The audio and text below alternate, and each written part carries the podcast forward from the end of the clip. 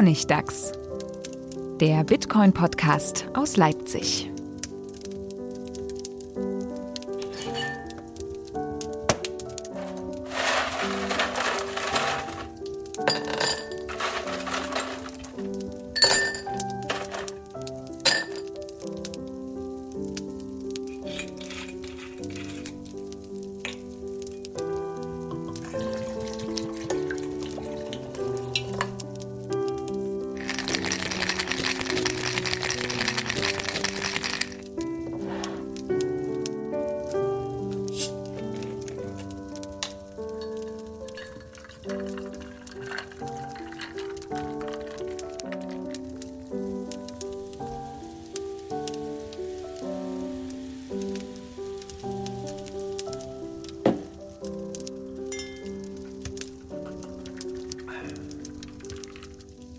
Herzlich willkommen zur 13. Folge vom Honigdachs, dem Bitcoin-Podcast aus Leipzig und der Welt.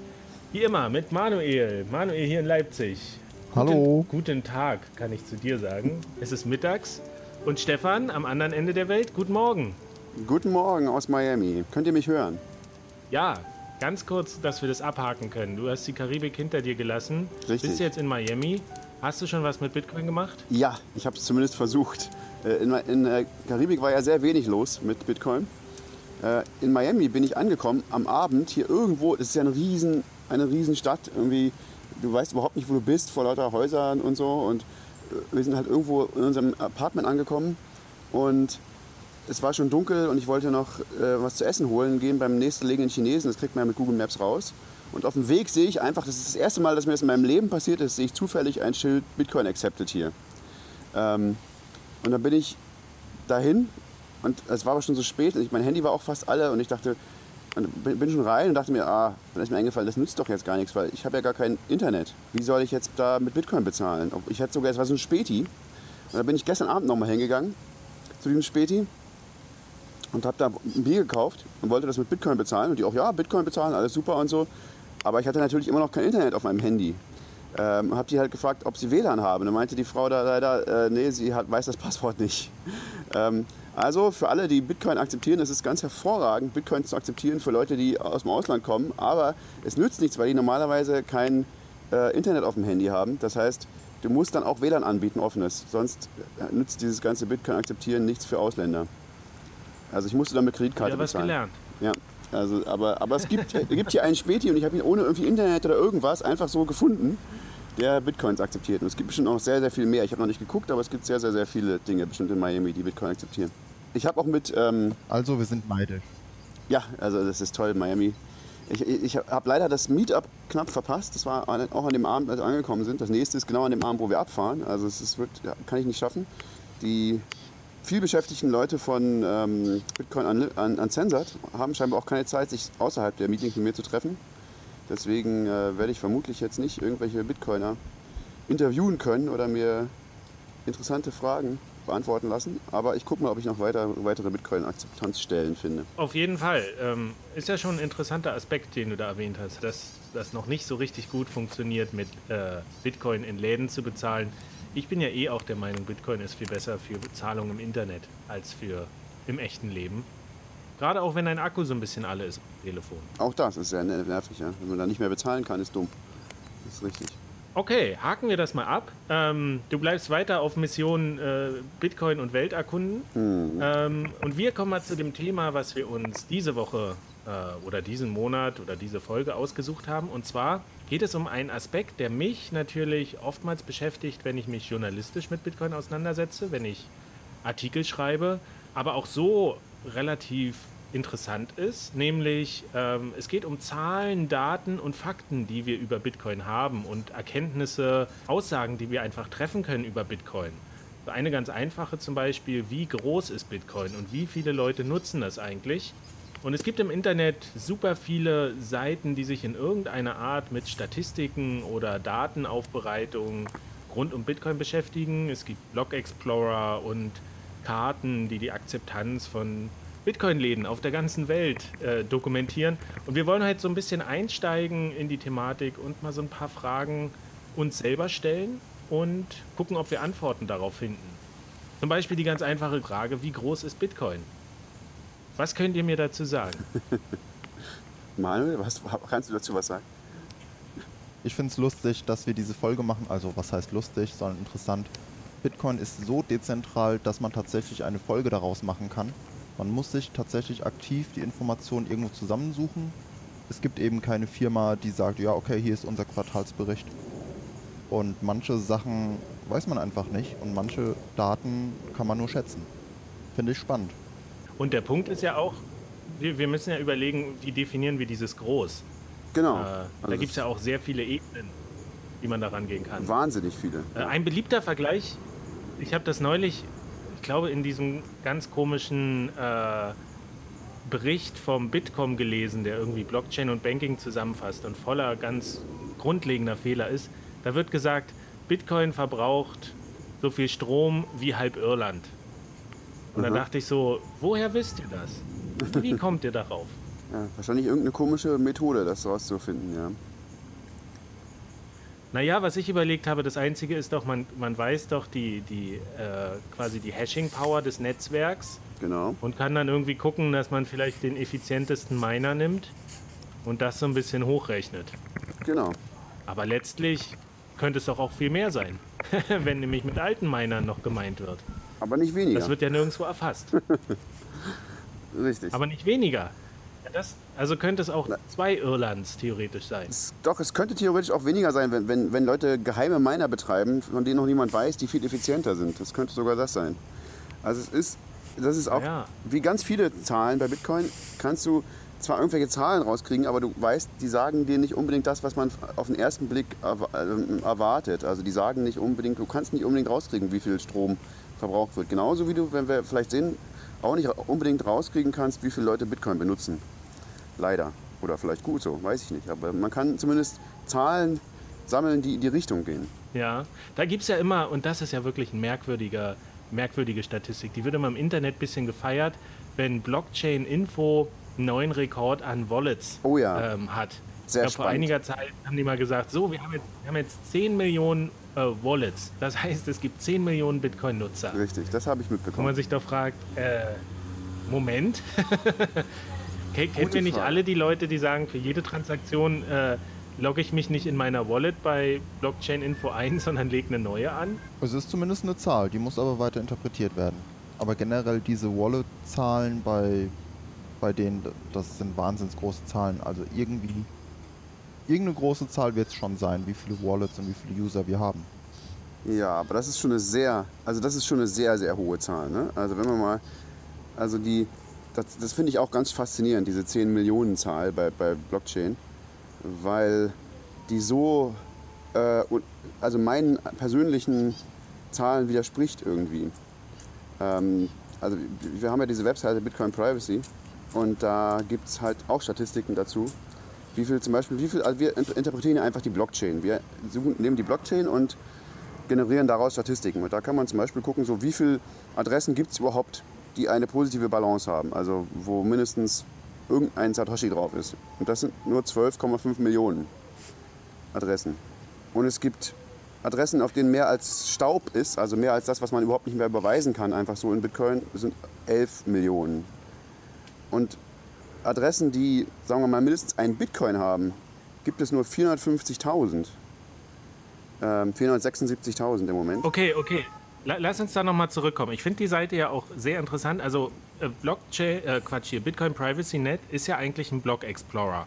Auch Ja. wie Blockchain Info mit vielen verschiedenen Daten. Ihr lest nur ein paar andere Daten aus. Ja, so ähnlich. Oder Also, bereitet die anders auf. Genau. Also wir haben noch was anderes, was die nicht haben, ist so diese Pri- Privacy-Aspekt. Aber wir haben im Prinzip das, was die haben, auch nur, also die haben das ein bisschen mehr Sachen davon und so. Aber wir haben noch eben diesen, diese Privacy, diese Wallet-Analyse haben wir auch noch. Das haben die nicht. Ähm, Ja, und wenn ich quasi auf, Stat auf Stats klicke, Statistiken, dann habe ich hier so ein Feld Distribution of Bitcoin Wealth. Richtig? Richtig. Verteilung des Bitcoin-Vermögens. genau. Und da kann ich eingeben quasi eine, eine Zahl von Bitcoin und dann wird mir ausgegeben, wie viele Wallets es gibt, wo mindestens so viele Bitcoins drin sind. Wie viele Adressen es gibt. Mit Wallets wäre das sehr viel schwerer zu sagen. Das könnte man nicht so schnell sagen. Ähm, Ah, Die Adresse könnte man ah auch. ja, also, weil, weil eine Wallet kann mehrere Adressen beinhalten. Richtig, aber eine Adresse heißt, also es, äh, genau, eine Wallet muss man mindestens eine Adresse haben. Also das heißt, es kann nicht mehr Wallets, obwohl das stimmt auch nicht, das stimmt ja auch nicht. Es, kann auch, es könnte sogar mehr Wallets geben als Adressen, theoretisch, wenn man so, sowas wie Coinbase rechnet. Ähm, denn die verwalten ja die Bitcoins für ihre Leute in möglicherweise zentralisierten Adressen. Das wei- weiß man nicht. Also es könnte sogar sein, dass es, dass es mehr ähm, Wallets gibt, aber nicht bei Bitcoin, äh, bei Blockchain.info. Blockchain.info behauptet ja, sie haben 10 Millionen Kunden und die haben, le- legen ja tatsächlich einfach nur ähm, ganz normale Wallets an, für jeden einzelnen, für jeden, äh, einzelnen Besucher mindestens eine Adresse. Und ähm, die, die sind aber wahrscheinlich in den meisten Fällen, ist meine Vermutung, noch überhaupt nicht benutzt. Also da ist gar kein Bitcoin drauf, sondern da hat jemand einfach irgendwie irgendwann mal so ein Konto eröffnet. Weil dann, dann würdest du die auch nie in der, in der Blockchain sehen. Wenn so, ein, wenn so eine Adresse nie benutzt worden ist, dann ist es egal, ob sie sich schon jemand ausgedacht hat. Die kann man, das kann man in der Öffentlichkeit nicht sehen. Aber, aber sozusagen 10 Millionen Adressen, die benutzt werden, ähm, mindestens Adressen, also ich meine, Wallet könnte ja mehrere Adressen haben, hat sie typischerweise auch. Das ist eine sehr, also eine sehr irreführende Angabe, glaube ich. Aber was, was, was können wir denn wirklich jetzt hier aus den Zahlen sehen, wenn wir hier Bitcoin Privacy haben? Wenn wir hier mal äh, angucken, Non-Dust Addresses, also Adressen, wo, wo so viel drauf ist, dass man da theoretisch was überweisen könnte von. Da haben wir hier 11,5 Millionen. Ungefähr, Ungefähr. 11,7. Können wir dann sagen, dass es nicht mehr, nicht mehr User gibt als 11,5 Millionen aktive Das kann man leider auch nicht so wirklich sagen, weil wie gesagt, es könnte sein, dass eine Adresse äh, alle Bitcoins hat, ähm, die, also fast alle Bitcoins hat, zum Beispiel die von Coinbase. Und damit verwalten die die ganzen von ihren 50 Millionen Usern alle, alle ihre äh, Bitcoins. Wäre denkbar. Kann man nicht ausschließen. Ist nicht wahrscheinlich, Ja. aber ich denke, es ist so, diese Zahlen geben dir so ein, ungefähr so eine Größenordnung, also wie das vermutlich ist. Wie gesagt, also bei, bei den meisten Anbietern inzwischen, wie, wie Blockchain.info, ist es so, dass du tatsächlich Adressen brauchst. Also jeder hat mindestens eine Adresse. Aber es gibt auch Ausnahmen. Coinbase ist eine Ausnahme. Die, Fra die Sache ist, Coinbase ist irgendwie auf dem absteigenden Ast, habe ich so das Gefühl. Jetzt gerade nachdem sie schon jetzt, jetzt eine Anfrage von der US, nee, von der, von der, wie heißt es, von der, was ist das, FinCEN? Nee, die, die Von IRS, IRS. Steuerbehörde. von, Steuer, oder? von der Steuerbehörde gekriegt haben, genau alle Daten denen zu geben und so. Also ich glaube, dass zumindest die meisten Leute, die Bitcoins haben, auch noch eine andere Adresse haben als bei, als bei Coinbase. Aber ich äh, weiß es natürlich nicht. Aber also es ist mehr so ein, so ein es ist weder, leider weder eine obere noch eine untere Grenze. Man kann, man kann leider äh, aus der Blockchain weder eine obere noch eine untere Grenze generieren dazu, wie viele Benutzer es gibt. Weil es kann, jeder Benutzer kann beliebig viele Adressen haben und eine Adresse könnte beliebig, könnte, äh, beliebig viele Benutzer, nu- beliebig vielen Nutzern gehören. Aber es ist so ein typisches, man kann sich überlegen, wie viele Adressen hat man denn typischerweise? Also wie viel hat man denn im Schnitt? Und ich würde sagen, im Schnitt würde ich schon davon ausgehen, dass jeder Benutzer mindestens eine Adresse hat. Also ich habe sehr viele.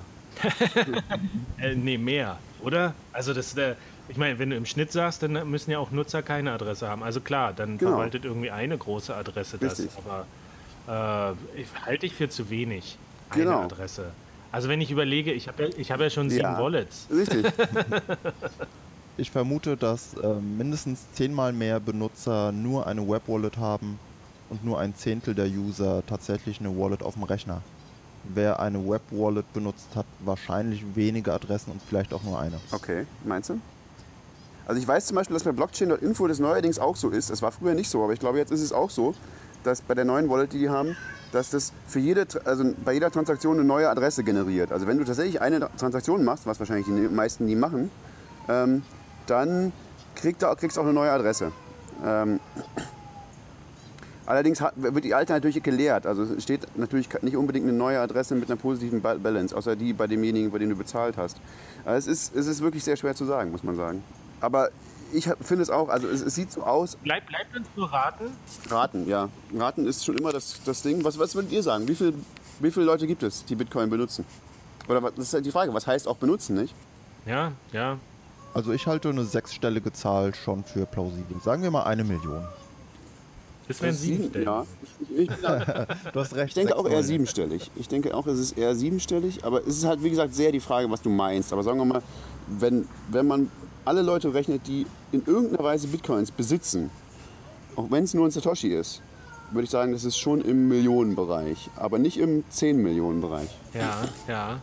Was mir gerade auffällt, ich habe ja, ich mache ja die Bitcoin-Workshops regelmäßig. Da hatte ich jetzt auch gerade einen an der Leipzig School of Media.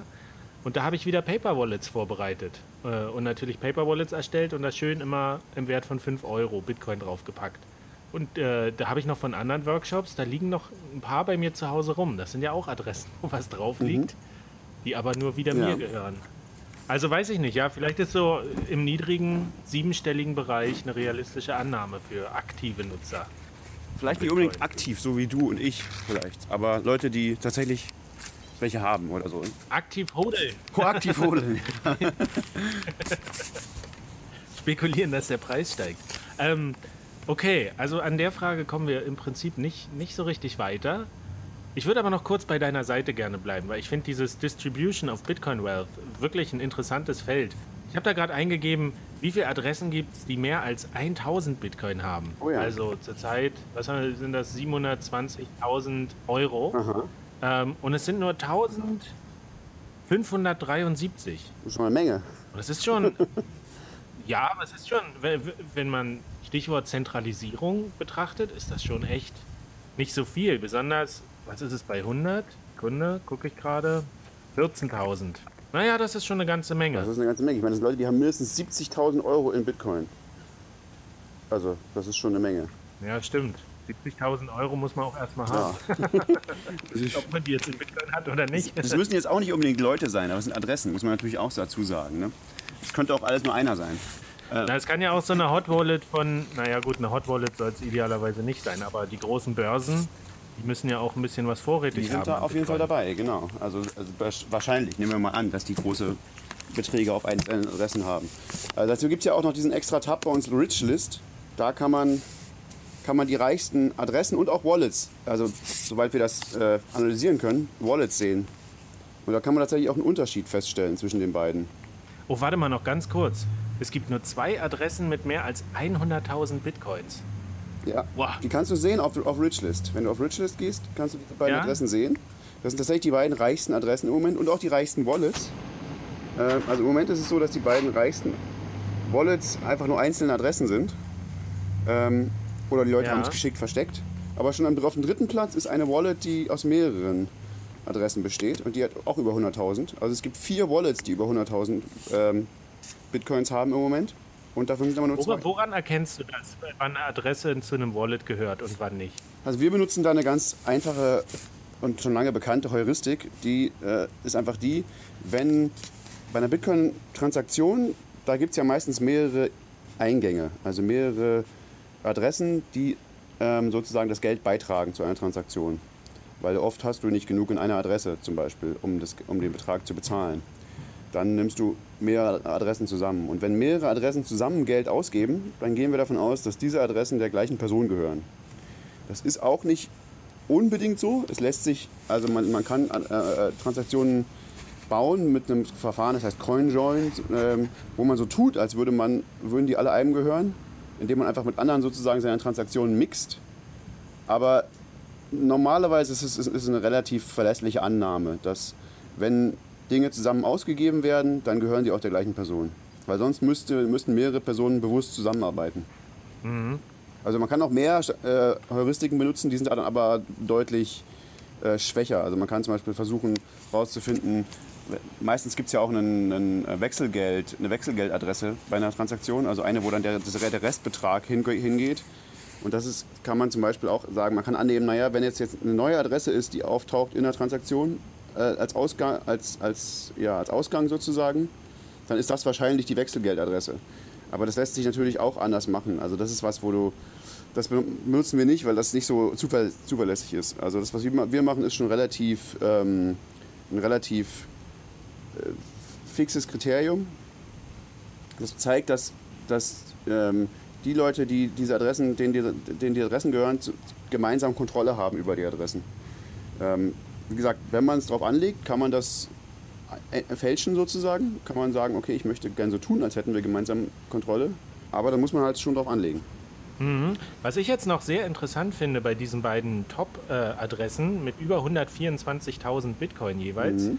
ähm, die eine ist eine Multi-Signature-Adresse, Ja. die beginnt mit einer 3 und die andere nicht. Die beginnt mit einer 1. Richtig. Das heißt, wenn man, wenn man von der zweiten Adresse, da gibt es wirklich nur einen Private Key. Wenn der verloren geht, sind 124.000 Bitcoin weg. Oder wenn man es schafft, den zu klauen. Ja. kann man reich werden. Also, also Multi-Signature bedeutet, um das nur noch mal kurz zu erklären, dass man äh, zwei von drei Schlüsseln zum Beispiel braucht, um eine Überweisung zu tätigen. Also das ist zum Beispiel bei Wallet-Anbietern oft so, dass die einen Schlüssel haben, man hat selber einen und den dritten im Backup. Und nur wenn beid, mindestens zwei Schlüssel zusammenkommen, kann eine Transaktion ausgelöst werden. Bisschen wie in den Filmen mit den Atomraketen, äh, wenn, wenn die Generäle zwei Schlüssel irgendwo im U-Boot stecken müssen, dass eine Atomrakete abgeschossen werden kann. Richtig. Und das kann das Ganze sehr viel sicherer machen oder auch sehr viel unsicherer, wie man bei Bitfinex gesehen hat. Die haben nämlich genau dieses Prinzip verwendet. Aber wieso war das unsicher? Unsicherer war es dadurch nicht, es war nur nicht sicherer. Sie, sie haben Naja, illusorisch. es war der Auslöser, warum, wa- warum die Bitcoins gestohlen wurden. Die, die Multi-Signature, aber wie konnte das denn passieren? Hast du da Details? Ich habe das jetzt nicht verfolgt. Es war technisch eine 2 von 3 Lösung, also man braucht zwei Schlüssel von drei existierenden und zwei dieser Schlüssel waren unter der Kontrolle von Bitfinex und waren so effektiv eine Hot Wallet.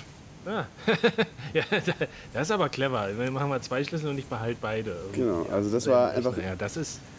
So sollte man es nicht benutzen. Ja? Also es war einfach Scheinsicherheit. Genau, das war so für, die, für den Kunden, ja, wir haben Multisig, aber eigentlich war das völlig nutzlos, äh, völlig bedeutungslos, die Multisigs. Wir, genau, also das, das ist jetzt nicht, nicht die Schuld von dem Multisig-Verfahren, sondern einfach falsch benutzt. Und wie man sieht, die, die reichste Adresse in der Bitcoin-Welt benutzt Multisig. Also wird schon was dran sein. Ja. Ich mag Multisig auch. Ja, das nimmt auch stark zu. Also war Bitfinex einfach nur dumm. Kann man doch mal so sagen, wie es ist. Die haben es ganz dumm gemacht wieder. Wie Mount Gox. Irgendwie auch dumm. Natürlich, ist immer so, ne? Also, hinterher weiß man, weiß man immer, dass, dass, es, dass man es irgendwie dumm gemacht hat, wahrscheinlich. Ne? Okay, la lass uns mal noch weiter ein bisschen das Thema bearbeiten. Gibt es noch bestimmte Sachen, auf die du bei Bitcoin Privacy hinweisen willst, ähm, was man da noch Interessantes findet an Daten? Hast du noch was in, in petto? Ähm, muss ich mal gucken. Was gibt es denn da noch? ähm, Ja, oder so grundsätzlich. Eben, eben hast du ja gesagt, ihr, ihr betreibt ja diesen Block Explorer und eben hast du im Vorgespräch schon kurz gesagt, dass irgendwie das euch den Server auffrisst. Die, die, die Platte. Weil so viele richtig. Daten anfallen. Das ist auch ein sehr, interessante, sehr interessantes Datum, also eine sehr, sehr interessante Zahl sozusagen. Das wollte ich gerade, habe ich eben gerade nochmal nachgeguckt. Ähm, also heute brauchen wir, also die, die reine Bitcoin-Blockchain, die jeder braucht sozusagen, jeder Full Node heutzutage. Es sei denn, du, man kann inzwischen die, äh, man kann, wenn man die sozusagen die nicht analysieren will, die, Node, die, die Blockchain, sondern nur einen normalen Full Node betreibt, der, der Dinge ausgeben kann und, und, und äh, Dinge, dann kann man es viel, viel ähm, kürzen. Wie heißt das? Ähm, dann kann man ganz viele, ganz viele Daten wegstreichen. Aber wenn man das nicht will, wenn man wirklich die Daten braucht und analysieren möchte, dann braucht man inzwischen 101 Gigabyte äh, Speicherplatz. Oh, nur für die Blockchain. Über 100. Herz, herzlichen Glückwunsch, Bitcoin Blockchain. 100, 100. 100 geknackt, jawohl. Und äh, also wir brauchen noch äh, 230 Gigabyte im Moment extra. Wir haben also 330 Gigabyte totalen Plattenplatz. Und das Scary daran ist, dass es im Moment am Tag über ein Gigabyte wächst. Und das Problem ist, dass ich gerade in Urlaub bin und wir haben halt einen Server gemietet, der, muss ich mal kurz gucken, wie viel wir noch Platz haben. der äh, noch 103 Gigabyte, wo noch 103 Gigabyte Platz sind. Und das wird nicht reichen, bis ich aus dem Urlaub zurück bin. Also wir hatten das eigentlich ausgerechnet, dass es locker reichen müsste, aber die, dieses, dieses Wachstum, ähm, das nimmt zu, äh, der, des, des Plattenplatzes. Deswegen müssen wir uns entweder was einfallen lassen oder in ungefähr geschätzten 90 Tagen wird äh, Bitcoin äh, Privacy down sein. Sonst müssen wir irgendwie uns noch einen teureren Server ähm, kaufen, weil das ist wirklich, also das, ist, so, sind so viele Daten, die man einfach braucht, um das zu analysieren, ist, äh, ist es ziemlich verrückt und es wächst immer schneller. Bitcoin ist Big Data. Es ist Big Data, absolut, genau. Also wir benutzen halt noch ein relativ, wir benutzen also sozusagen jetzt mal technisch gesehen nicht so einen Big Data Ansatz. Wir haben immer noch das Ganze auf einem Computer. Big Data heißt ja meistens, dass man irgendwie beliebig viele, das auf beliebig viele Computer verteilt und dann da irgendwie mit allen zusammenrechnet und so. Das ist halt ein, Anla ein Ansatz für, für Corporations, die viel Geld haben und so.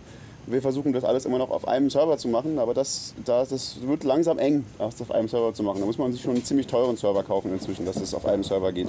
Aber du hast es eben schon angesprochen. Es gibt ja mittlerweile auch echt einige Firmen, die sich darauf spezialisiert haben, da diese Big Data äh, Daten auszulesen und zu analysieren und aufzubereiten für äh, andere Unternehmen, für Investoren, für Strafermittlungsbehörden. Ähm, das ist schon richtig, richtig ein Geschäftszweig äh, geworden, ein Businessplan, einfach die Bitcoin-Blockchain auszulesen und Daten bereitzustellen. Also Chain Chainalytics oder sowas war, glaube ich, mal ein Unternehmen. Ja. Vielleicht haben die sich umbenannt. Ja, ich glaube, die haben sich Es gibt mindestens ein halbes Dutzend Unternehmen mittlerweile, die, die öffentlich bekannt sind. die, wie meinst du, die, die jetzt so Privacy-Analyse machen, so wie wir im Prinzip? Da, davon allein, ja. Ja, genau. Also Block Explorer gibt es ja viel mehr, da gibt es bestimmt 50. Ähm, genau, aber inzwischen gibt es schon, Chainalytics war ja mal die dunkle Seite sozusagen. Scheint es immer noch zu geben. Wir behaupten jetzt a Leader in Supply Chain Consulting, Analytics und Market Intelligence. Aha. Okay, sind das die wirklich? Nee, das ist was anderes, oder? Ja, Nee, die sind von 2001. Das irgendwer hat sich auch umbenannt. das ist eine andere Firma. Ja. Vielleicht, vielleicht haben die sich. Nee, Naja. die hießen Chain Analysis. äh, Chain können wir gucken, ob wir da noch. Chain Anal. Wieso hieß Chainalysis. und Chainalysis. Chainalysis. Ja, das ist es, glaube ich. Gut, komm. Okay, aber la lass uns nochmal zurückkommen auch zu, dem, zu, zu, dem, äh, zu der Frage, wie groß Bitcoin eigentlich ist. Ja, Ähm, gute Frage. Wir hatten eben über das Netzwerk schon gesprochen, schon mal über, über Energieverbrauch, über Nutzer. Ähm, wie ist das mit Nodes und, und dem Mining-Netzwerk? Das ist ja schon eher rauszufinden, oder? Also ich meine immer mal ein paar Statistiken gesehen zu haben. Es gibt so 5000 Nodes, glaube ich, für Bitcoin. Bitnodes.io oder sowas war eine Seite. Ich guck noch mal kurz. Richtig, Bitnotes 21.21.co, das ist jetzt auch, äh, 21 hat das gekauft, ähm, Bitnotes. Und die behaupten im Moment sind 5440 Nodes. Wir haben natürlich auch einen. Also hält sich relativ stabil nördlich von 5000, würde ich sagen. Seit einer Weile. Das ist aber auch natürlich was, was man auch nicht so genau sagen kann, wie viele Nodes es wirklich gibt. Ähm, weil im Prinzip kannst du es ja nur, nur, nur genau sagen, wenn du wenn sich Leute bei dir anmelden und sagen, ich habe einen Node, oder wenn du ganz, selber ganz viele Nodes betreibst, der dann ganz viele andere Nodes sieht, weil das ist ja ein Peer-to-Peer-Netzwerk. Das heißt, du siehst im, eigentlich von einem Node immer nur einen kleinen Ausschnitt des Netzwerkes. Also so genau kann man es auch nicht sagen, aber die haben, die sind ja sehr, Bitnodes ist relativ anerkannt und deswegen melden sich viele Leute da einfach an und deswegen ist das wahrscheinlich schon eine relativ genaue Zahl, 5440 Knoten. Ist das denn viel? Im Vergleich Ähm, das könnte noch deutlich mehr werden. ja, Also, das ist ja ähm, keine, keine Antwort. Ich, ich gucke hier gerade, ich zoome mich in der Karte auf Leipzig rein und ich sehe da genau zwei Punkte. Mhm. Einer ist in Plagwitz und der andere ist weiter südlich. Sitzen wir nicht gerade in Plagwitz? Ist einer Das von sind dir? genau wir beide. Ja. Ah, ja. Ähm, ich ich habe keinen. Ich habe keinen. Ich habe auch keinen in Leipzig. Meiner ist Ich irgendwo anders. Ich auch. weiß gar nicht wo. Ja, Achso, deiner ist woanders. Hey, dann ja, ja meiner ist. gibt's noch einen anderen. Einen anderen. Aber, aber das ist ja sowieso krass äh, auf dieser Karte, wie, wie dunkel Deutschland da eingefärbt ist. Auf der, auf der äh, Rangliste ist es auf Platz 2 hinter den United States. ja. Und zwar ordentlich irgendwie. Mit ordentlich Abstand dann vor Frankreich, Niederlande, stimmt. was ist ja. das? Kanada, Großbritannien, China. Ich meine, China, hallo? China ist ziemlich leer, Das ist was erstaunlich. ja. Notes angeht. Das ist erstaunlich. Also je nachdem, welche Statistik und welche Zahl man ranzieht, zeigen sich völlig andere Landschaften weltweit. Manchmal ist China ganz weit vorne und manchmal ist China ganz weit unten. Ja, aber müsste es nicht in China viel mehr Nodes geben, wenn da so riesen Mining-Business ist auch? Also ein Miner ist doch automatisch auch ein Node, Nein. korrekt? Nee, das stimmt nicht. Nicht unbedingt. Oh, Wenn er ein Pool ist zum Beispiel, dann braucht er keinen Node. Also ein Pool braucht, muss ein Node sein. Ein Miner muss kein Node sein. okay. Das ist ja gerade das Problem, was viele Leute. Das heißt, wenn es nur, wenn's nur zehn große, große Pools in China gibt, die Ja, aber mit 10 super viel Mining Power haben, dann gibt es da nur zehn Nodes. Theoretisch Genau. könnte es geben. Also Pools ste- stellen sozusagen diese Node-Funktionalität für Miner zur Verfügung. Ähm, und deswegen sind ja viele Leute so betroffen, weil sie sagen, es gibt irgendwie nur drei große oder was weiß ich, zehn große Pools, die die meisten, die 90% der Hashrate haben oder so. Und sagen, naja, die kontrollieren dann sozusagen ja, wie, was, welche Blöcke gemacht werden und welche nicht. Das, dieser, Full-Node-Aspekt. Die, das, das ist aber ein bisschen zu kurz gegriffen, diese Kritik, die sagt, okay, eigentlich gehört Bitcoin fünf Chinesen, die alle in einem Raum äh, sitzen ab, ab und zu. Das, das stimmt nicht so richtig, weil Was ist denn falsch daran? ja, was daran falsch ist, ist, dass es eben alles Pools sind. Das, und Pools sind einfach äh, Full Nodes, wo Miner sich anschließen können und sagen, ich meine jetzt für diesen Full Node sozusagen und kriege dafür Geld. Ähm, das, die Sache ist, die können innerhalb von wenigen Sekunden switchen zu einem anderen Node. Und das machen die auch. Hat sich schon sehr oft gezeigt. Wenn ein, ein äh, Pool sich irgendwie nicht richtig verhält oder wenn er einfach zu, zu mächtig wird, wenn er zu viel, ähm, zu viel Anteil sozusagen an Mining Power bekommt, also irgendwie nah an die 50 Prozent, dann springen plötzlich ganz viele Miner ab und wechseln zu einem anderen Pool. Ähm, das passiert immer wieder und es geht sehr, sehr schnell. Und die, die können das sofort ändern, die Miner, wo sie wollen. Das machen die auch tatsächlich. Also es, wie viele Miner es gibt, ist auch eine Zahl, die wahnsinnig schwer zu schätzen ist. Das kann man einfach wirklich nicht rauskriegen. Also, also es ist, oder sagen wir mal, sehr schwer zu, an, zu analysieren. Es gibt eine Webseite, die heißt ähm, Organ of Corti. Glaub- Nee, wie heißt die? Wie heißt die Webseite von Organ of Corti? Ja, ich glaube, Neighborhood Pool Watch. Neighborhood Pool Watch. genau. Der, der, das ist jemand, der versucht, solche Analysen zu machen. Also der hat, macht halt ganz viele, ganz viele ähm, Daten und Fakten zu, zu Mining und da geht, das, geht natürlich diese Zahl auch nicht genau hervor daraus, weil das, ähm, das ist einfach sehr schwer zu sagen, weil du, du siehst eigentlich nur, die, also was du, was du den Blöcken ansiehst, ist, welcher Pool sie gemacht hat. Aber was du ihnen nicht ansiehst, ist, wer die eigentlich, eigentliche Mining Power zur Verfügung gestellt hat. Und der beschäftigt sich sehr viel damit und der hat mal sowas gesagt, wie er glaubt, es wird ungefähr 100.000 Miner geben. Also wesentlich mehr, als es Full Nodes gibt. Und das ist eben die Sache. Also eigentlich ist Bitcoin sehr viel, äh, was die Mining Power an- angeht, vermutlich sehr viel äh, besser verteilt, besser ähm, dezentralisiert, als man das so denkt. Weil, und diese ganzen 100.000 Miner, die können jederzeit den Pool wechseln. Wenn irgendein Pool sagt, ja, ich supporte jetzt irgendeine Po- Po- Policy, irgendwie ich filtere oder mache irgendwas, was, was den Leuten nicht gefällt, oder irgendwas, was, also was sozusagen den Wert des Bitcoins gefährden würde. Das ist ja das Interesse der Miner, dass der Wert des Bitcoins stabil bleibt oder steigt.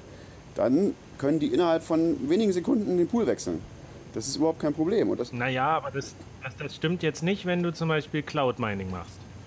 Wenn du sagst, du hast hier irgendwie dein, dein Mining Rig gemietet in so einem großen Pool, dann bist du schon abhängig davon.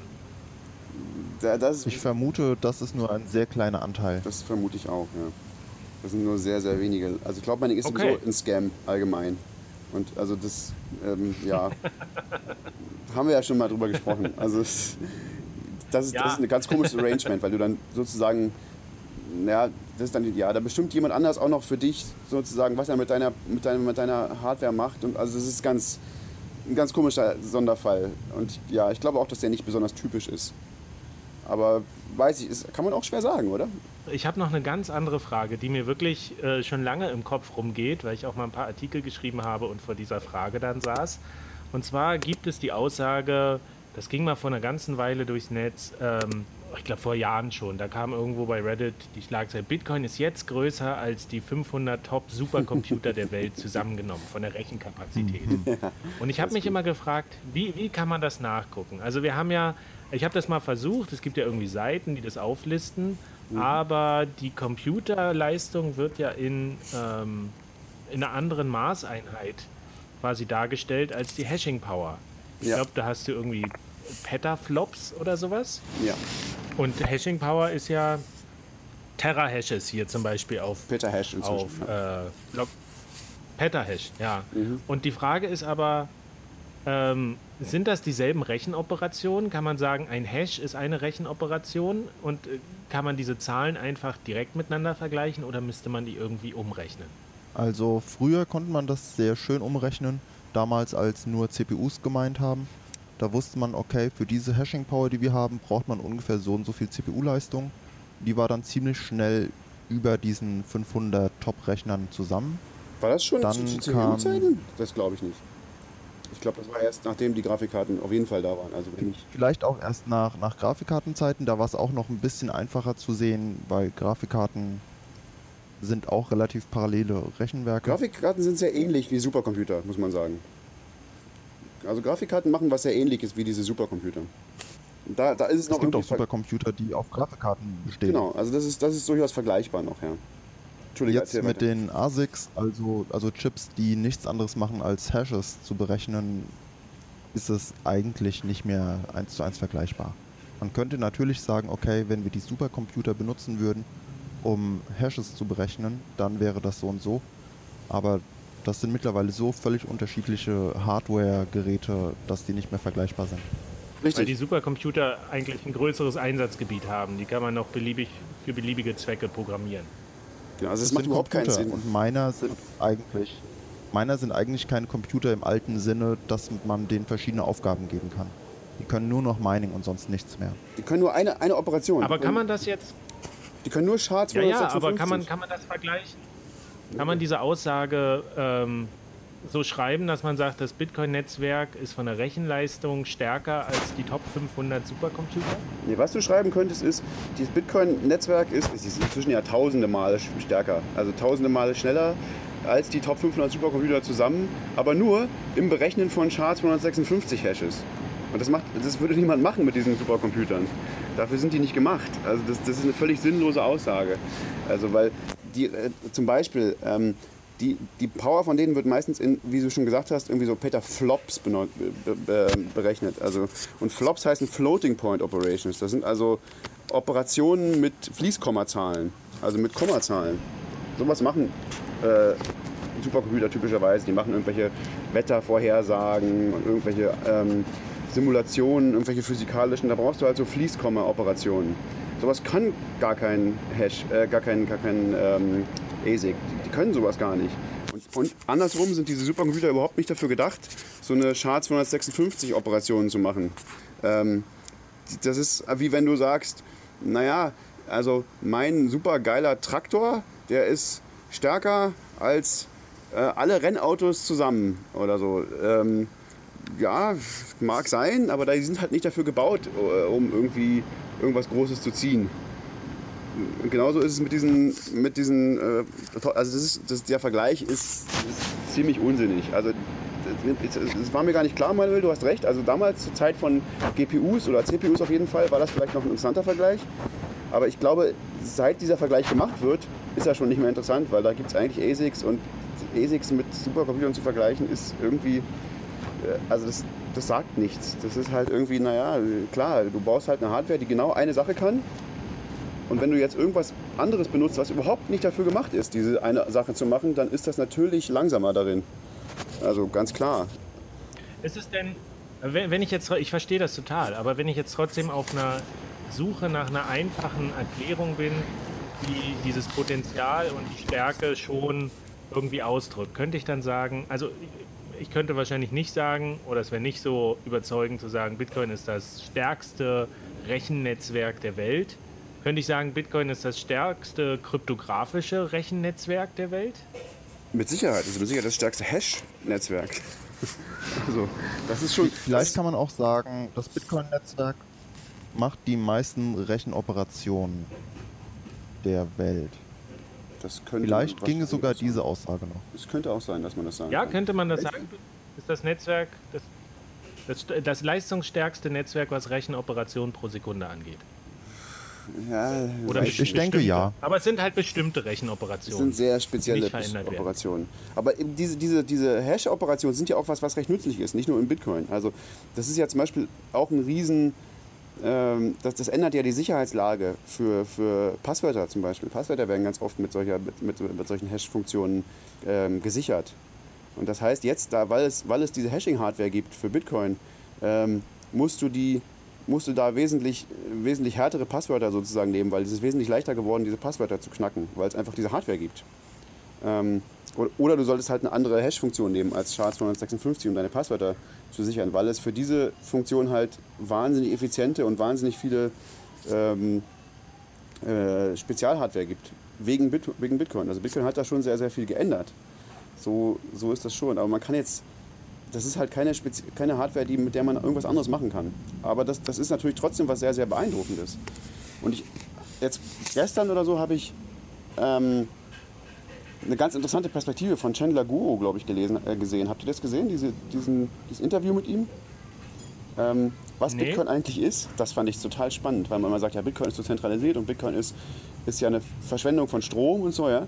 In China, da meinen die Leute jetzt nicht mehr unbedingt selber, also die, diese großen Mining-Firmen, äh, was die tun, also die sind halt zu allen möglichen Energieprovidern hingegangen und haben gesagt, ja, wir wollen eure Energie kaufen. Und die haben gesagt, nö, machen wir nicht, brauchen wir selber. So, weil bei Energie ist es ja so, ähm, du, du, du, du, willst Energie, Leute mit Energie versorgen, mit, mit Strom versorgen, dann stellst du die irgendwie her und dann musst du aber so viel herstellen, dass es immer reicht. Egal wie viele die Leute gerade brauchen. Das heißt, du hast typischerweise ganz oft zu viel, du stellst zu viel Strom her. Und du musst den dann irgendwie verbrennen oder irgendwas damit machen. Ähm, aber, du, aber es gibt halt auch Zeiten. Davon singen. genau. Und das heißt, aber typisch, aber, aber, aber oft hast du eben, aber manchmal hast du eben auch nicht genug. Und dann hat irgendwann sind die auf die Argumentation gekommen, also die, die Chandler Guru und seine, seine Leute und so, ähm, zu sagen, was wir ihnen verkaufen, wir verkaufen, also wir verkaufen denen was. Wir kaufen nicht den Energie, wir verkaufen den Mining-Hardware, den Energiefirmen und sagen, das ist die größte Batterie der Welt. Ähm, denn wenn du Energie übrig hast, kannst du deine Mining-Hardware damit laufen lassen und kriegst dafür Geld gedruckt. Und wenn du Energie brauchst, kannst du sie mit diesem Geld wieder kaufen.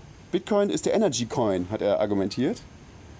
Und ähm, Bitcoin ist die größte, die größte Batterie der Welt. Du verbrennst die, die, den Strom, wenn er gerade übrig ist, wenn ihn keiner braucht, und kannst ihn dann wieder kaufen, wenn du ihn brauchst. Von jemand anders auf der anderen Seite der Welt, der gerade zu viel hat, sozusagen. Ähm, fand ich eine ganz das ist spannende eine schöne Sichtweise. Fand ich eine sehr, sehr, also habe ich das noch nie gesehen. Also ich weiß nicht genau, wie, äh, was ist da, also da gibt es sicherlich irgendwie Argumente, dass das irgendwie Quatsch ist und so, aber das, das fand ich einen, einen, ganz spannenden Gedanken. Und das scheint tatsächlich in China so ein Trend zu sein, dass jetzt, dass es nicht mehr so unbedingt Mining-Firmen gibt, sondern dass es einfach Energieanbieter gibt. Ich glaube vor allem kleine Energieanbieter, die meinen. Und ist ja auch eine interessante ist, Form von Dezentralisierung. Ich würde allerdings, wenn wir sagen, Bitcoin ist die größte Batterie der Welt, dann würde ich auch noch äh, ergänzen, Bitcoin ist die größte Heizung der Welt. das wahrscheinlich äh, auch. ich habe eine schöne Rechnung auf, auf, auf Reddit kürzlich gesehen, wo ähm, über den Stromverbrauch von allen Minern spekuliert wird, ähm, um es mal irgendwie in eine Perspektive zu setzen. Es wurde angenommen für die Zahlen, dass man ein Antminer S9 benutzt, also eine relativ energieeffiziente und aktuelle Hardware. Mhm dann kann man ja ausrechnen, okay, wie viel Strom braucht man, um, um Hashes zu berechnen. Und der kam dann auf eine Berechnung von ungefähr 200 Megawatt Dauerverbrauch wenig. für Mining. Ja, das ist sehr wenig. Ne? Und das wiederum ist wirklich sehr wenig. Er vergleicht das mit dem Airbus A380. Das ist dieses Riesenvieh, zweistöckig, ganz äh, toppt fast alles davor dagewesene. Einer dieser Flugzeuge verbraucht ungefähr so viel, wenn er oben am am Himmel lang fliegt. Ja. Okay, na, ich habe mal gehört, ich glaube, eine Großstadt ist so bei 300, 350.000 Megawatt, alle Haushalte zusammengenommen. 350.000? 350.000 Megawatt oder 300.000 Megawatt? Weiß ich jetzt auch nicht mehr. Ach Mist, so eine ähm, Detailfrage. Das heißt, A, wenn man nur aktuelle Hardware benutzt, dann ist der Stromverbrauch von Mining gar nicht so exorbitant, würde ich sagen. Und B, so ein Flugzeug verbraucht wirklich wahnsinns viel Energie. ja, aber vor allen Dingen müssen wir bedenken bei der Sache, dass, dass das Flugzeug verbrennt Kerosin und enorm viele äh, Bitcoin-Minen basieren ja auf erneuerbaren Energien. Sind in der Nähe von Wasserkraftwerken, Geothermie, Island. Ähm, und da, das macht ja auch nochmal einen großen Unterschied für den ökologischen Fußabdruck. Auf jeden Fall. Und werden im Zweifelsfall sogar als Heizung benutzt. Ja. Das stimmt. Das und stimmt gehen auch. halt, die, die, wandern halt automatisch immer dahin, sozusagen, wo es am effizientesten ist. Zumindest monetär am effizientesten. Was ähm, wahrscheinlich im Limit auch heißt, energetisch am effizientesten. Also da, wo das, der Strom wirklich nicht gebraucht wird gerade. Ähm, Also das ist schon, diese, dieser Energieverbrauch von Bitcoin ist schon was sehr Subtiles. Und also das, ich fand eben diese, diese Argumentation von Chandler Gu deswegen so gut, mal das mal genau andersrum zu drehen und zu sagen, Bitcoin ist nicht irgendein Riesending, was wahnsinnig viel Energie verbraucht. Nee, es ist die größte Batterie der Welt. Also es ist eigentlich was, was in einer gewissen Weise äh, nicht unbedingt Energie spart, aber so, sagen wir mal nur unnütze Energie äh, aufsaugt und die, die gerade niemand sonst gebrauchen kann. Ja, ja. Also das ist schon, schon, kann ich einen ganz spannenden Gedanken. Wenn die halt sauber produziert ist, ist es genial. Ja, auf jeden Irgendwie. Fall. Ähm. Zumindest ist das technisch möglich. Und das muss ja das Ziel sein. Da darf ich kurz eine Geschichte erzählen, die ich, die ich ziemlich faszinierend fand, die ich neulich bei, zum Thema erneuerbare Energien gehört habe. Und zwar gibt es ja diese krassen Solarkraftwerke. Ähm, ich glaube, in Nordafrika stehen da welche, die tausende Spiegel bündeln und dann äh, die, das Sonnenlicht auf einen Punkt fokussieren. Irgendwie ja. auf so einem Turm, auf so einer Spitze. Habe ich mal ähm, ein Foto gesehen, sieht toll aus. Ja, ja, das ist total genial. Eigentlich schön, dass die, dass die so viel Energie erzeugen, sauber. Das Problem ist bloß, ähm, das ist total gefährlich für Vögel. Vögel, die durch die, die da am Turm lang fliegen, die verpuffen. Wirklich, die fliegen durch diesen Hitzestrahl und verpuffen und es gibt da wohl eigene Begriffe für, weil da nur so eine kleine äh, Rauchwolke auftaucht Krass. und du weißt, okay, da ist wieder ein Vogel verpufft. Äh, und es sind wohl mehrere tausend, die bei so einem Kraftwerk pro Jahr draufgehen. Mhm. Und da überlegen die jetzt irgendwie Lautsprecher zu installieren, um Geräusche von Raubvögeln zu machen, um, um, um die Vögel fernzuhalten davon. Aber das ist wohl relativ hart. Ich habe da so ein Bild gesehen, das ist echt nur so eine kleine Wolke. Weil das so heiß ist in diesen Strahlen, in den gebündelten. Das ja, das mal nur am Rande. ja, ja, es ist alles oft nicht so einfach. Ja. Kommen wir nochmal zu einer anderen Zahl zurück, die, die mir ähm, über, über meinen Schirm geflattert ist. Und zwar auch bei Blockchain Info. Die haben einen Beitrag darüber geschrieben, dass gerade erst, also Ende November, die äh, Bitcoins Busiest Week ever oh, stattgefunden ja. hat. Ja, das Und das fand ich auch faszinierend mit 333.000 äh, Transaktionen Am an Tag. einem einzigen Tag. Ja. Äh, was so ein neues, neues Highlight ist. Und warte mal, ähm, 2 Millionen in der Woche. Wow. Kommt das hin? 300.000 mal 2?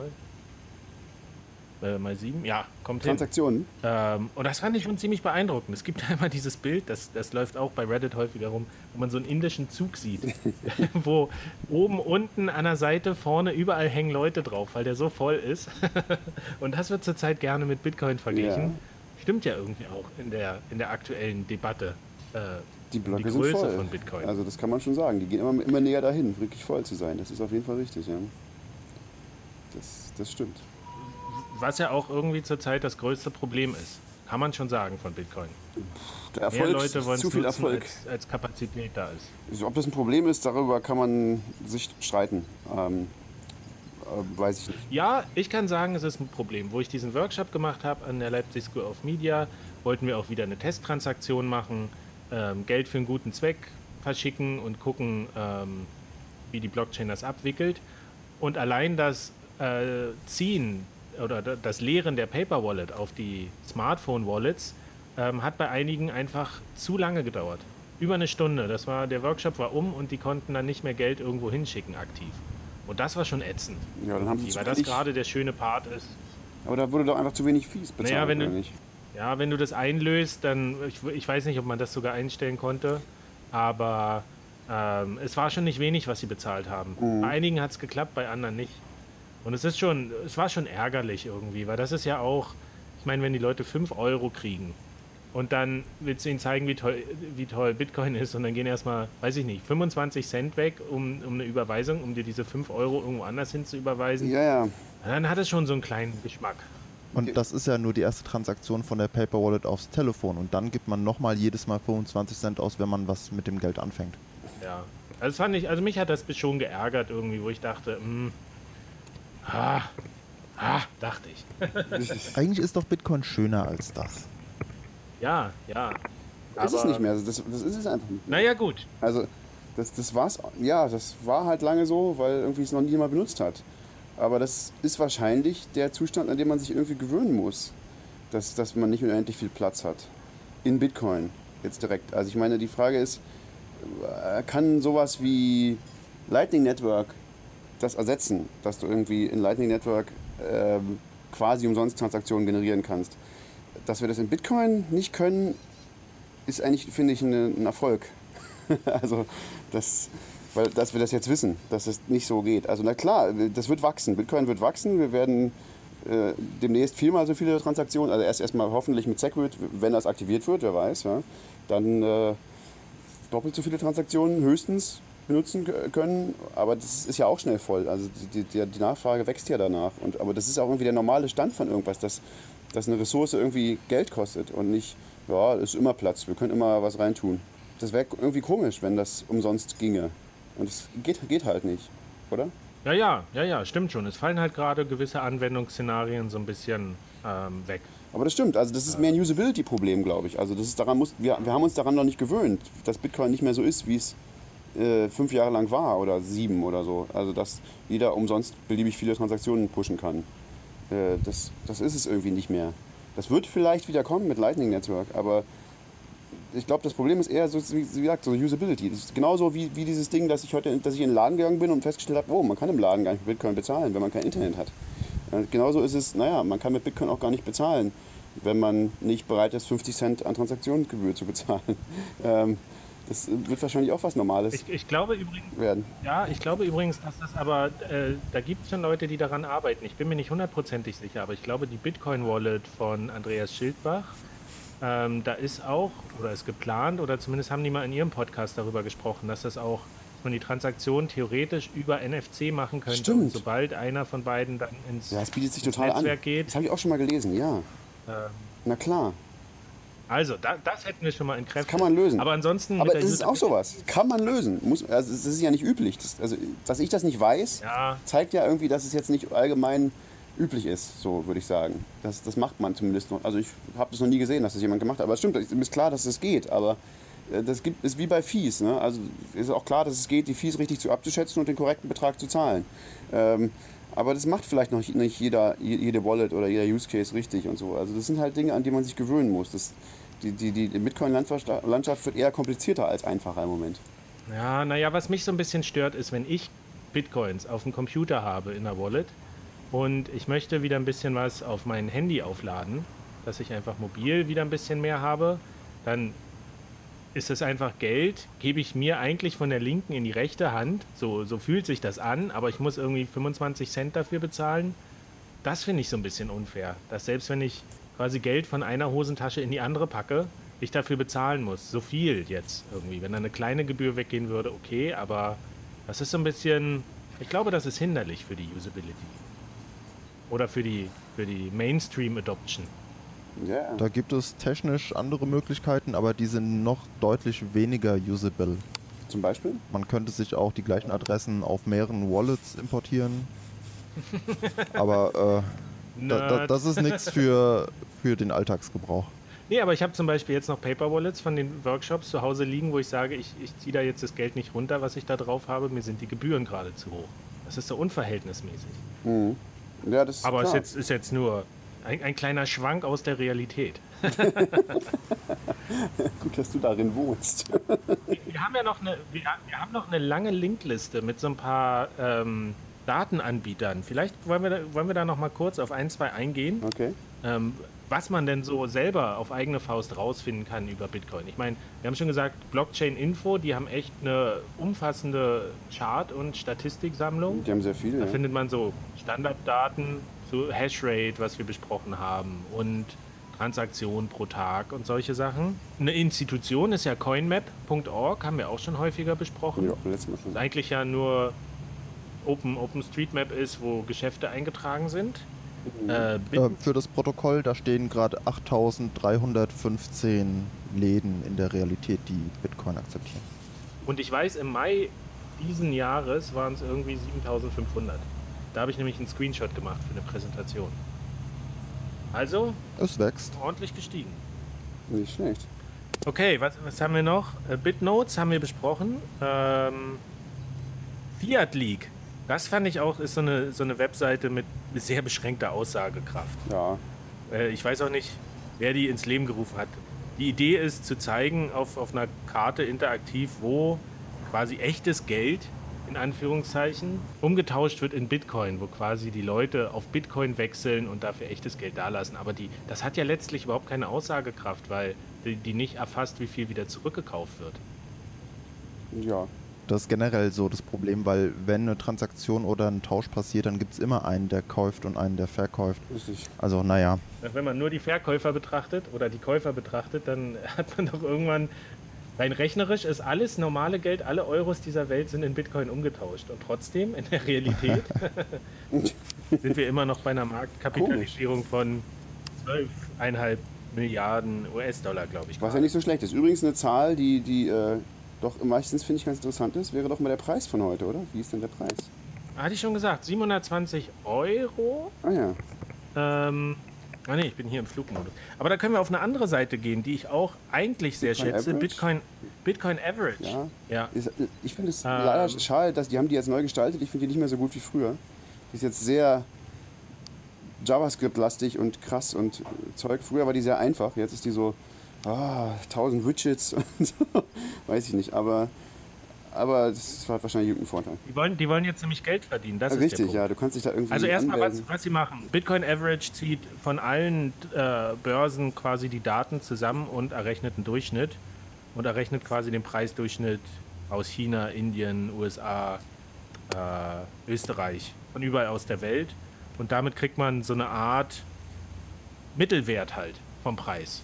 Ähm, man kann den Preis, es gibt ja nicht den einen Bitcoin-Preis, bei den nur Angebot und Nachfrage auf der jeweiligen Plattform bestimmen. Ähm, aber das ist quasi so ein Mittelwert. Eigentlich, eigentlich eine ganz coole Webseite. Aber wie gesagt, die sind jetzt, naja, gut, sie müssen Geld verdienen. Du hast es ja schon selber gesagt mit Daten und sowas. Ja, ja. Da läuft einiges an an Serverkosten. Ähm, aber sie haben jetzt zum Beispiel auch die API geändert. Das finde ich so ein bisschen schade, weil ähm, auf meinem Blog habe ich auch so einen kleinen Preisticker gebastelt, der einfach nur in Euro und Dollar den Preis anzeigt. Haben sie jetzt auch eine Mail gebastelt? geschickt, dass ich auf die neue API äh, lassen. Ah. Aber ich soll auf die neue API umsteigen und da ist halt nur kostenlos ist die Abfrage äh, nur noch bis 5000 äh, Abrufe pro Monat. Ja, Und das ist irgendwie extrem wenig bei so einem. Preis. ja, das ist nicht so viel. Ja. Das liegt leider unterhalb der Zugriffszahlen bei meinem Blog. Tja, Das, das finde ich so ein bisschen schade, weil eigentlich. Also ich, ich kann ja mal gegenrechnen, was so an, was so an Spenden reinkommt pro Monat. Wenn es 5 Euro sind, ist es gut. Nähkästchen geplauder. Aber ansonsten ist ja so, ein, so, ein, so eine Website wie Bitcoin Average, finde ich schon sehr wertvoll. Irgendwie. Weil es zeigt einem an, hier 770 US-Dollar ist gerade der Preis. Äh, dann können wir noch gucken, 722 Euro. Das haben wir 5300 gut äh, Yuan? Yuan und 605 äh, Pfund, britische Pfund.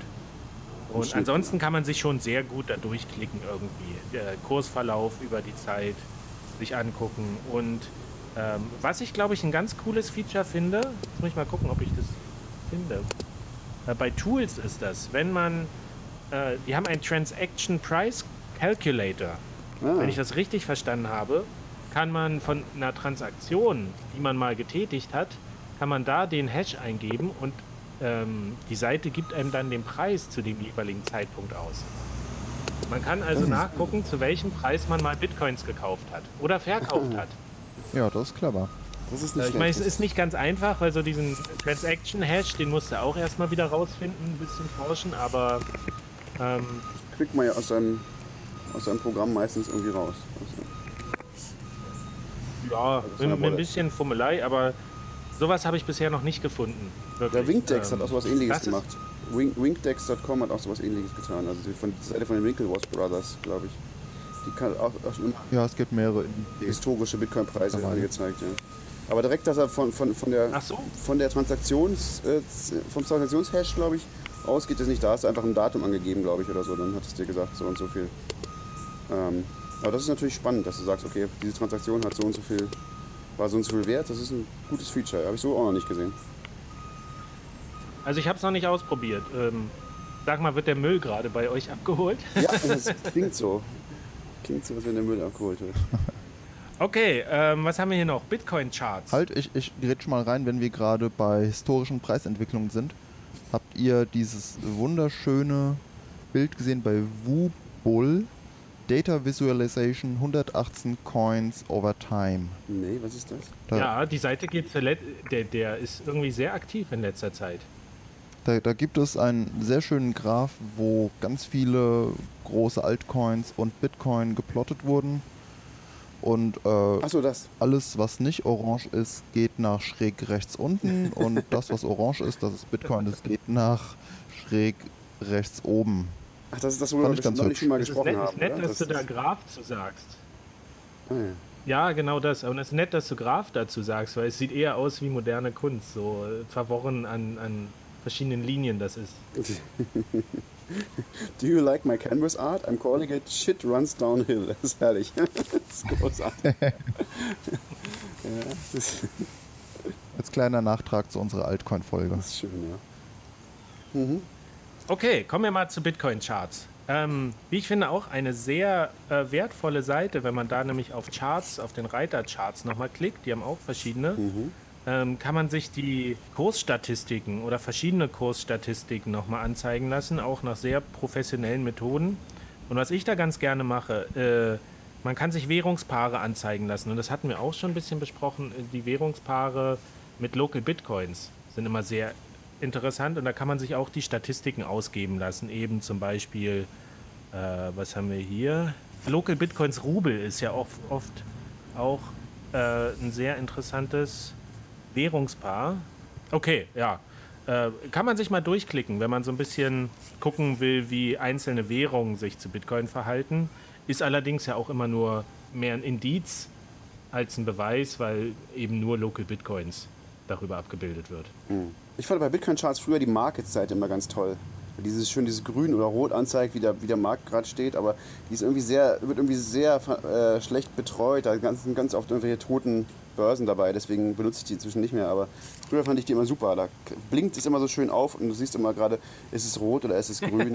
äh, äh, das ist ganz toll. Aber leider Im Moment funktioniert ist alles nicht so. Ne. Nee, bei mir ist Local Bitcoins rot. Ja, Local Sonst ist alles rot. Ein paar, sind schwarz. Schwarz heißt irgendwie, dass es nicht gerade nicht Hey, geht. Bit- Das ist eben das Problem. Bitfinex ist schwarz.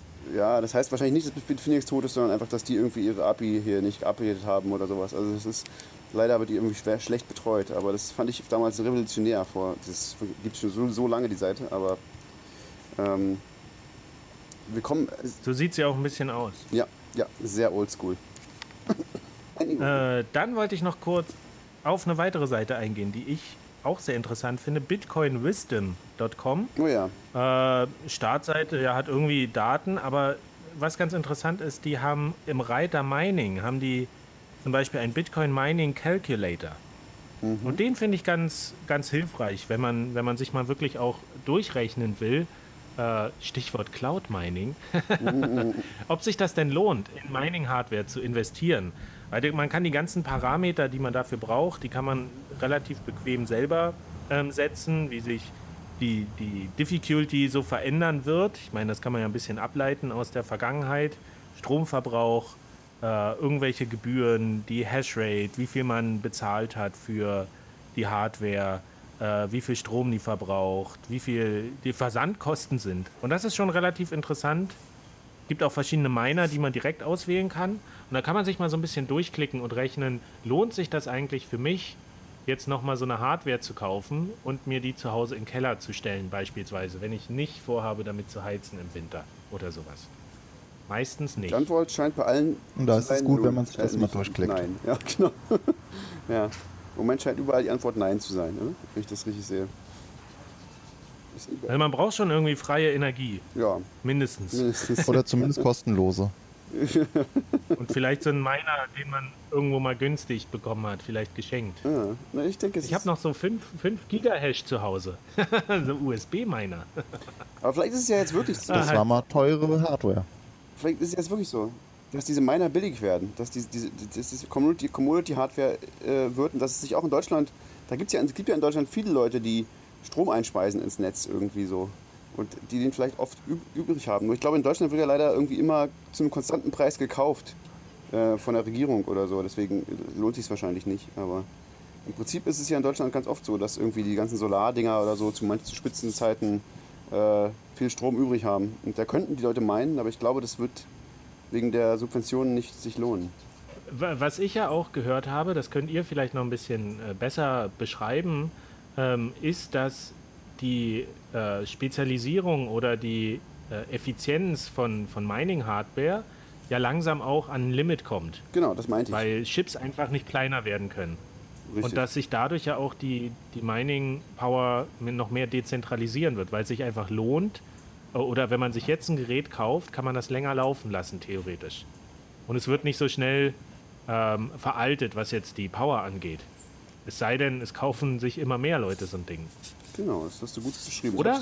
Ja, auf jeden, auf jeden Fall, genau. Ja, das ist die Hoffnung. Das ist die Idee. Also, dass die inzwischen, ich meine, die Dinger sind am Anfang ja sehr schnell, sehr schnell besser geworden. Ähm, aber jetzt ist das, sind die halt schon so gut, dass sie jetzt nur so ähnlich schnell, besser werden wie alle andere Hardware mit, mit Moore's Law. Also das ist, das ist zwar immer noch exponentiell, aber es ist halt irgendwie nur alle anderthalb Jahre doppelt so gut oder so. Das heißt, dass deine Hardware jetzt nicht mehr einen Monat lang aktuell ist, sondern vielleicht anderthalb Jahre.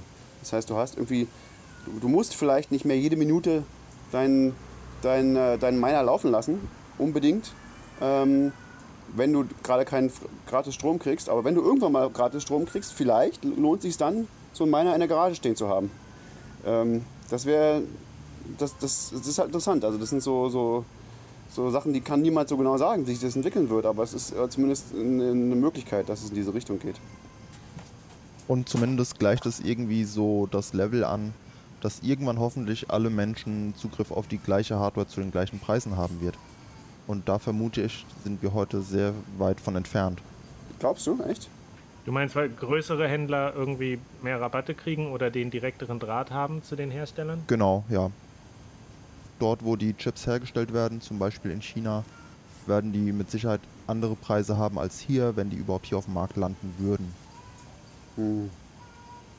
Ja, ist nur eine Vermutung. Ja, das kann sein, ja. Ja, kann ich wenig zu sagen. Ja. Ich, ich kenne zumindest keine Statistik im Netz, aus der wir das ablesen können. hm, schade. Verdammt, wir haben zu wenig Aber wo wir gerade beim Thema sind. Eine, eine tolle Seite, die ich ähm, auch empfehlen kann, ist btcvol.info. Äh, oh ja, die Bitcoin, Bitcoin Volatility Index. Lange nicht geguckt. Ähm, wie steht's? Da gibt es zwei Werte groß. Letzte 30 Tage 2,04 Prozent. Letzte 60 Tage 1,83. Weil der Preis jetzt so hoch geht, ist die Volatilität wieder größer geworden. Na klar. Aber das ist erstaunlich wenig, nicht? Es ist super wenig, ja. Und es ist halt, äh, weil das ja auch eines der Hauptargumente immer gegen Bitcoin ist, seit Jahren. Weil aber auch niemand dieses Argument updatet. Wenn es einmal in der Welt draußen ist, ist die, ist die große Volatilität eben. Hm, die, die, Seite kann ich noch gar nicht. Ich kenne eine andere bei gobitcoin.io. Da sind ein paar mehr Zahlen. Ähm, ein Monat 0,7% und das geht dann hoch sechs Monate 2,5% und zwei Jahre 3,1%. Und müssen, das, müssen das aber andere Daten sein, oder? Wenn du bei 0,7 bist für 30 Tage und wir bei 2,04? Ähm, ich habe mal nachgeguckt, wie die diese Zahl berechnen. Ich sage nochmal, Volatilität in zwei Jahren 3,1 also kann eigentlich jeder sagen, völliger Quatsch. Die berechnen das so, die gucken, was ist der Endkurs eines Tages und nehmen das. Wenn der Kurs innerhalb eines Tages wahnsinnig nach oben und unten geht, das äh, geht gar nicht in die Zahl mit ein. Und so kommen die auf 3,1 Prozent. Ja. Also es ist nicht die größtmögliche Zahl an Volatilität. Aber es ist zumindest auch irgendwie eine plausible Zahl und die ist doch erfreulich gering. Aber wieder der Hinweis, dass man die Zahlen auch richtig interpretieren muss. Dass man nicht einfach Zahlen nehmen kann und dann sagen, so, die stehen jetzt für irgendwas. Ähm, wie es ja zum Beispiel auch gerne bei diesen Bankenkonsortien Konsortien gemacht wird. Wo gesagt wurde, jetzt hier äh, R3, yay, hat über 70 Mitglieder, wo man sich da fragen muss, ja und? ist das jetzt gut oder ist das schlecht? Was lernen wir daraus? Oder Hyperledger, wo jetzt 100 Mitglieder dabei sind. Ja. Ist das jetzt gut oder nicht? Das wird dann immer unter den Tisch geworfen, wo man so sagt, ja, ist jetzt, ist jetzt aber auch kein Prädikat eine große Zahl. Das muss nicht immer gut sein, wie bei Volatilität. Da ist jetzt eine große Zahl auch nicht unbedingt das Beste. Das ist richtig. Außer für die Spekulanten, die mögen große Volatilität. Stimmt, ja. Wenn es so weitergeht, dann ist wahrscheinlich Bitcoin bald kein beliebtes Spekulationsmedium mehr. Es sind ja inzwischen eh schon die ganzen Altcoins viel beliebter, da kann man noch viel mehr hin und her schaufeln mit Quatsch.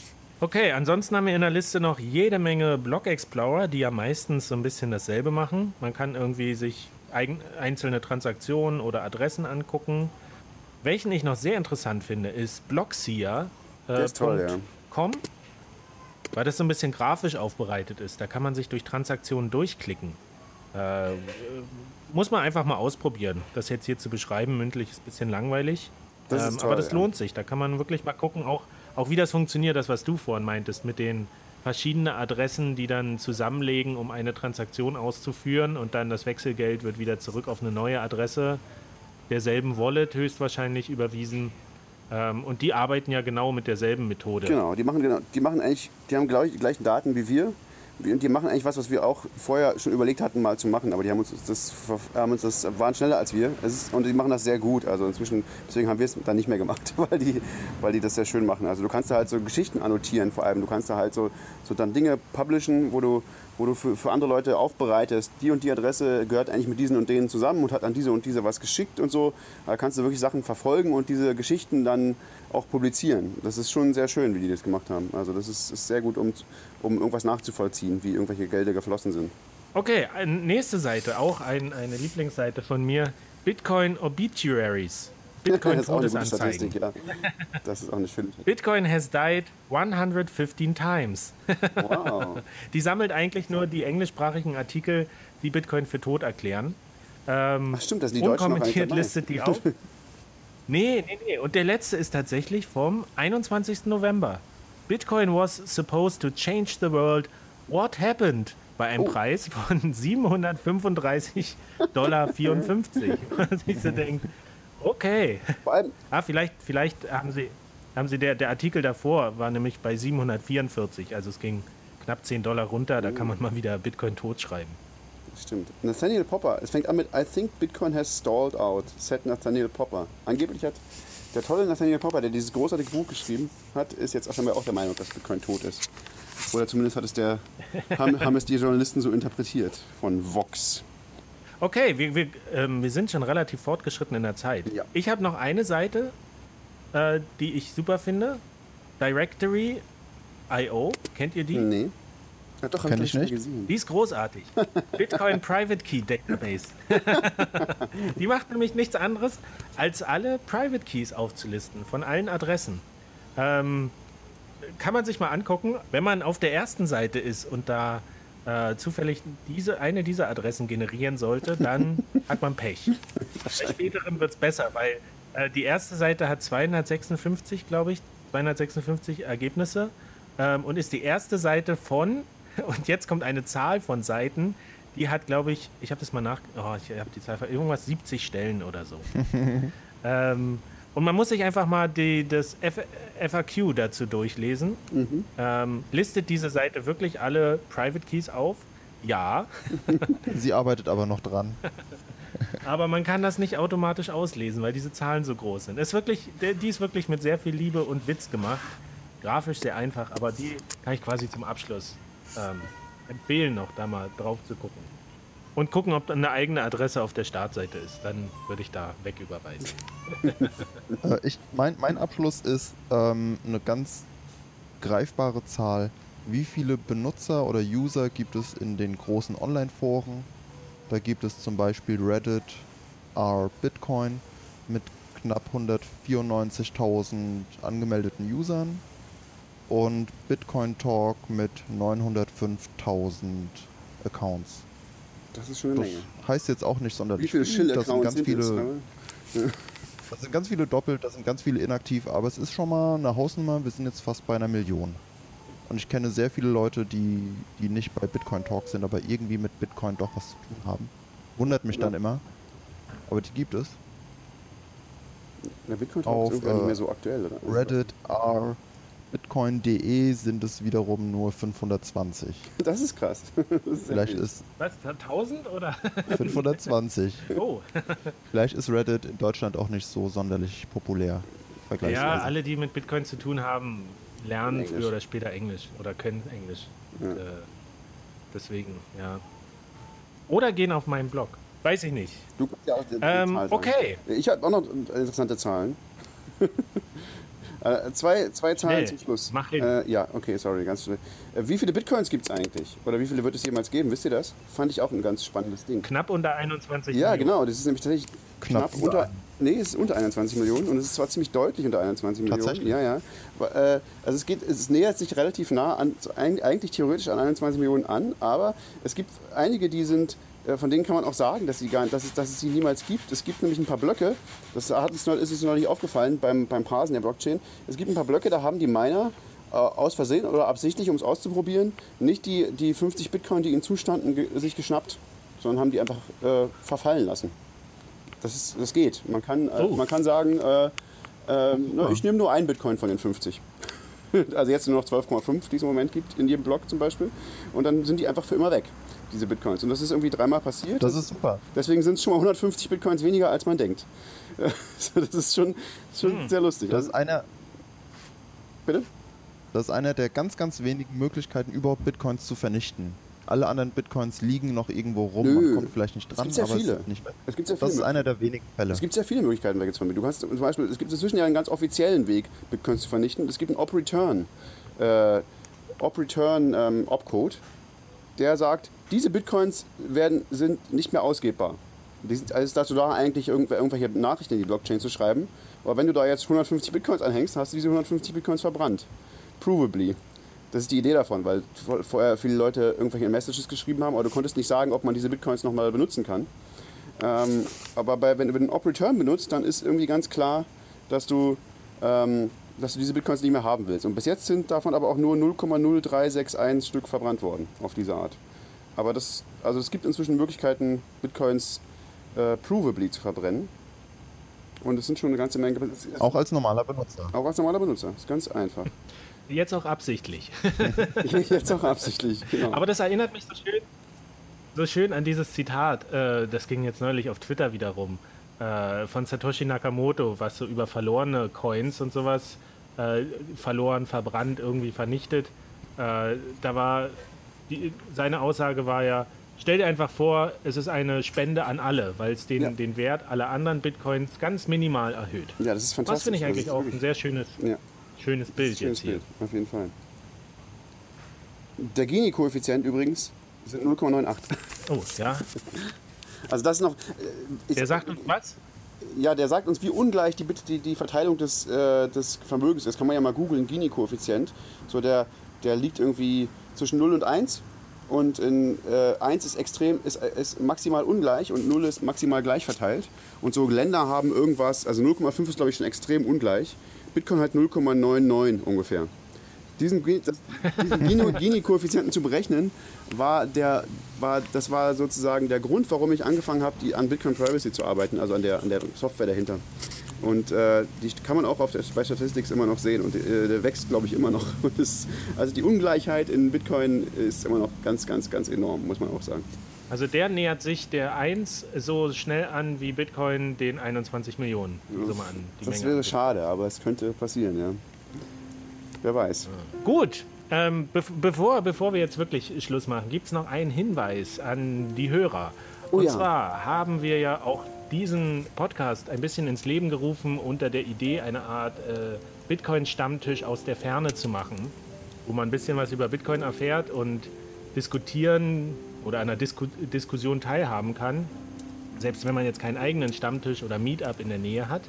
Ähm, wir sind jetzt an dem Punkt, wo wir das gerne auch ein bisschen weiter öffnen würden und auch die äh, Diskussion erweitern, dass nicht mehr nur wir drei hier reden, beziehungsweise das wird schon noch so sein, aber dass eben auch Fragen von außerhalb eingereicht werden können. Ähm, und deswegen ist das jetzt so quasi der Aufruf, wenn ihr irgendwelche Fragen zu Bitcoin habt. Ich meine, wir haben heute die ganze Zeit über Fragen diskutiert und wie man Lösungen da, da äh, findet oder Antworten findet. Wenn ihr irgendwelche Fragen habt, dann schickt die uns und wir wollen nämlich eine Folge machen, in der wir quasi nur auf Hörerfragen eingehen. Ähm, das können super banale Fragen sein, wenn die Antwort einfach ist, ist sie einfach. Das können aber ruhig auch komplexe Fragen sein, wo wir dann selber mal gucken müssen, ob wir darauf eine Antwort schon finden können, ob es da eine gibt oder nicht. Ähm, wir gucken mal. Die nächste Folge wird so ungefähr in einem Monat aufgezeichnet. Und bis dahin können uns auf allen möglichen Wegen, Twitter, Mail, irgendwelche Kommentare äh, Fragen erreichen und wir werden die dann versuchen, ein bisschen aufzuarbeiten. Also falls ihr, falls euch genauso wie mir jetzt für, vor dieser Folge mal eine Frage auf, auf der Seele brennt, schreibt uns, meldet euch, wir versuchen eine Antwort darauf zu finden. Gut. Bei uns wird's dunkel, Stefan. Echt? Bei dir geht die Sonne gerade wahrscheinlich so richtig auf. Jetzt wird es richtig heiß, ja. Arsch. okay, es, es, war trotzdem schön, dass das geklappt hat und ähm, äh, ja, vielen Dank für eure Antworten. Ich fand es erhellend, wie immer. ja danke euch, wie immer. Es ist immer, sehr, immer eine Freude, schön. zu plaudern. Dann ähm, trink du einen Miami Cocktail für uns mit und wir essen Plätzchen.